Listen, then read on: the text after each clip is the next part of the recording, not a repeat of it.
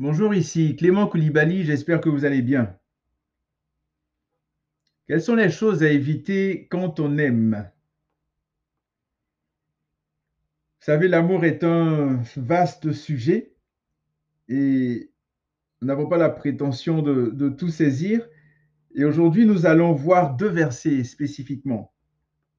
Dans 1 Corinthiens 13, 6 et 7, il est dit, Il ne fait rien de malhonnête, il ne cherche pas son intérêt, il ne s'irrite pas, il ne soupçonne pas le mal, il ne se réjouit pas de l'injustice, mais il se réjouit de la vérité. Voyons ensemble ce que dit la version parole vivante de ce passage afin d'y avoir une version, une compréhension encore plus riche.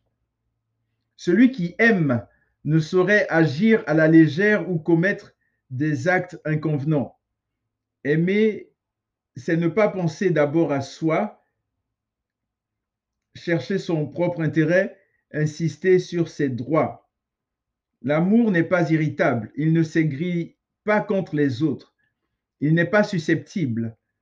Quand on aime, on ne médite pas le mal et on ne le soupçonne pas chez les autres. Si on subit des torts, on n'en garde pas rancune. Découvrir une injustice ou voir commettre le mal ne fait pas plaisir à celui qui aime. Il aime se placer, il se place pardon du côté de la vérité et se réjouit lorsqu'elle triomphe. J'aimerais reprendre la lecture, mais dans, dans cette version-là. Celui qui aime ne saurait agir à la légère ou commettre des actes inconvenants. Aimer, c'est ne pas penser d'abord à soi, chercher son propre intérêt, insister sur ses droits. L'amour n'est pas irritable, il ne s'aigrit pas contre les autres, il n'est pas susceptible. Quand on aime, on ne médite pas le mal et on ne le soupçonne pas chez les autres. Si on subit des torts, on n'en garde pas rancune.